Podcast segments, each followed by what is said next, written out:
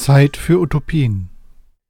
Liebe Geschwister, liebe Katharina, lieber Ronald, lieber Benny, lieber Christian, warum ist es gut getauft zu sein? Warum solltet ihr weiterhin als Christenmenschen leben wollen? Warum solltet ihr um die Taufe bitten? Warum um die Firmung, um tiefer Teil der Kirche zu sein? Was spricht dafür, wo doch so viele Menschen zu anderen Schlüssen kommen und auch Konsequenzen ziehen. Und was ist in einem Leben als getaufter Mensch anders als in einem Leben eines Menschen, der nicht getauft ist? Gibt es da vielleicht einen anderen Sinn, ein anderes Ziel? Diese Fragen stellen sich jedem Christenmenschen, gerade wenn wir nachher unser Taufversprechen erneuern. Und sie stellen sich ganz bestimmt den vier Menschen unter uns, die sich gleich für diesen Glauben in Taufe und Firmung entscheiden und als Christen leben wollen. Was also spricht dafür? Und was ist nachher anders als vorher? Eine erste Antwort auf diese Frage bietet die Lesung, die wir vorhin aus dem Römerbrief gehört haben. Paulus hat vor, nach Rom zu reisen, und er schickt der Gemeinde dort einen Brief voraus, in dem er sein Verständnis von Glauben darlegt. In diesem Brief geht es viel um Gnade und Erlösung, es geht um Glauben und Vertrauen, es geht um Tod und Leben. So auch in dem kleinen Ausschnitt, den wir gehört haben. Paulus erinnert die Christenmenschen in Rom an ihre Taufe. Er versteht Taufe als ein Geschehen, das einen Menschen ganz in die Gemeinschaft mit Christus hineinnimmt. Und diese Gemeinschaft ist so tiefgehend, dass sie auch Tod und Auferstehung einschließt. Der Christus Jesus ist gestorben und das verbindet ihn mit jedem von uns. Denn wir werden einmal sterben.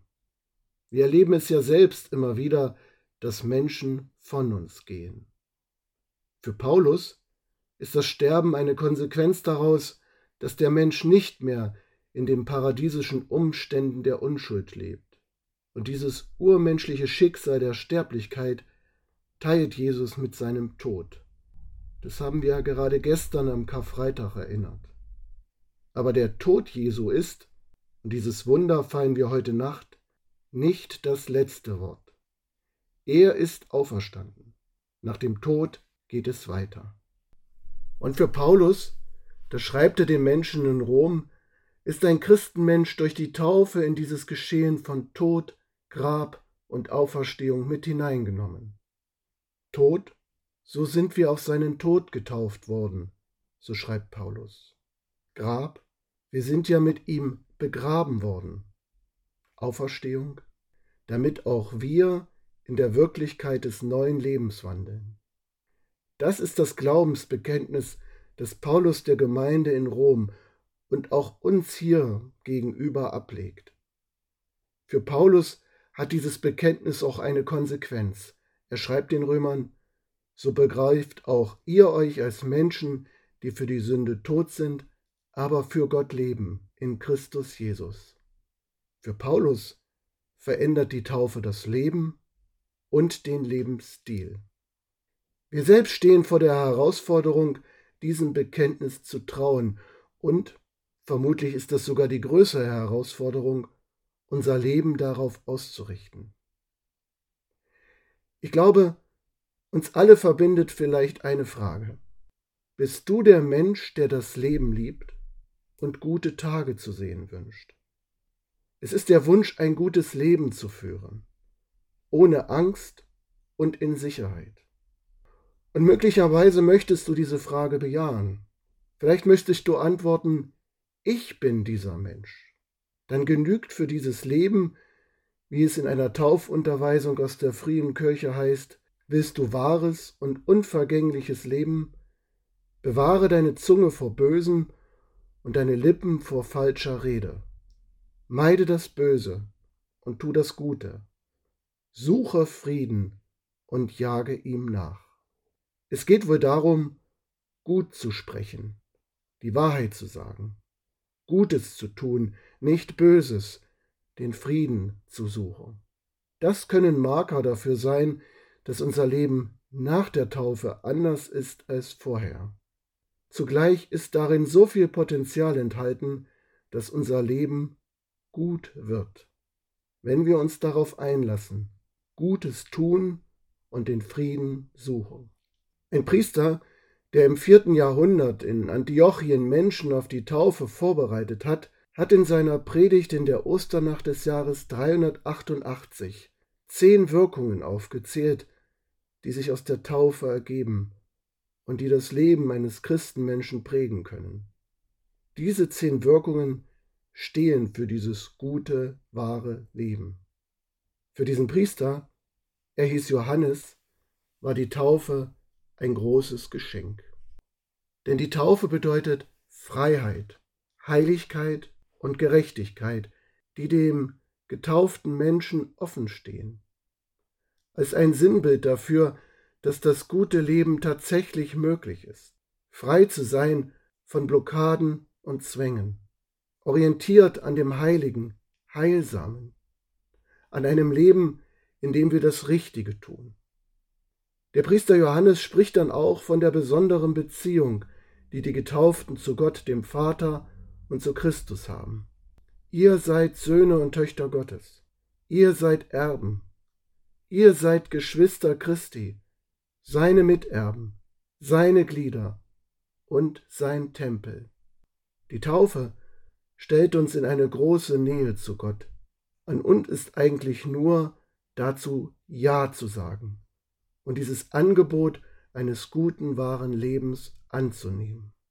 Ja dazu zu sagen, dass Gott uns annehmen will, dass er uns lieben will, dass er uns Zukunft schenken will. Das waren neun Wirkungen der Taufe. Die zehnte Wirkung ist nach diesem Priester Johannes Werkzeug des Geistes zu sein.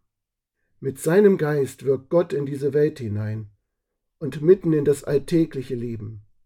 In dein Leben, in dein Leben, in dein Leben und hoffentlich auch in mein Leben.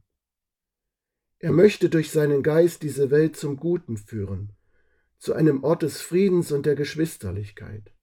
Dazu nimmt er uns alle durch die Taufe in den Dienst, damit wir seine Werkzeuge in dieser Welt sind. Denn Werkzeuge dieses heilsamen Geistes sind wir, wenn wir einen trauernden Menschen begleiten und trösten. Werkzeuge dieses heilsamen Geistes sind wir, wenn wir Menschen helfen, einen Streit zu beenden. Werkzeuge dieses heilsamen Geistes sind wir, wenn wir einen Menschen in seiner Gebrechlichkeit pflegen.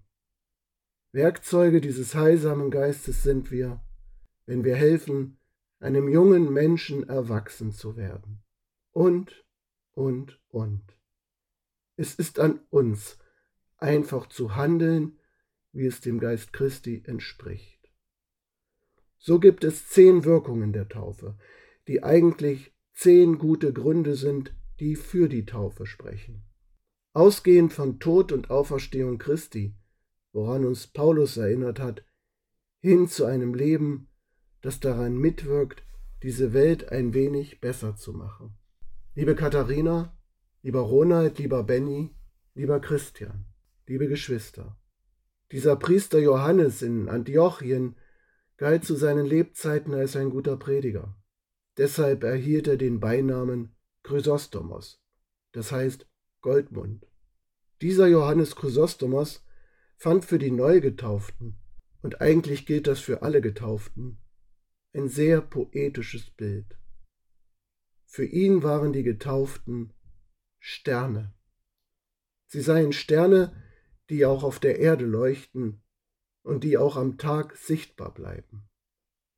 Während die Sterne des Himmels von der Sonne überstrahlt werden, leuchten die Sterne der Getauften auch am helllichten Tag in diese Welt hinein.